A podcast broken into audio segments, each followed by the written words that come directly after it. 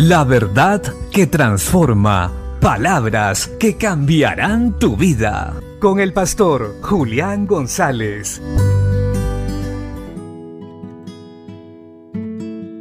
La Biblia dice en el libro de los Hechos capítulo 10, verso 24.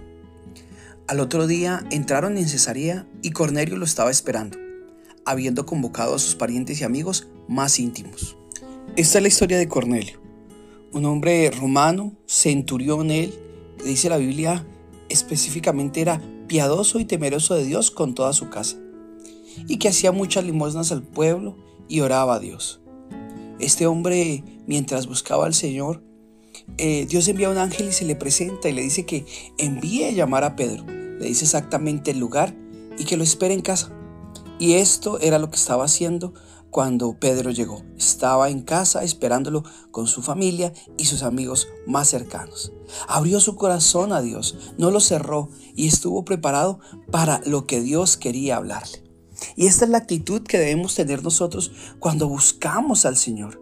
Preparar nuestra casa, preparar a los nuestros, hablarle a nuestros amigos más cercanos y decirles que Dios está haciendo algo, que Dios tiene una palabra preparada para ellos. Este hombre, su actitud, sus acciones hicieron que Dios se moviera a favor de él. Y fue de los primeros gentiles que fueron llenos del Espíritu Santo. Vino Pedro, les habló acerca del Evangelio, les mostró quién era Cristo. Y enseguida vino el Espíritu Santo y los llenó del poder de Dios. Y fue algo increíble.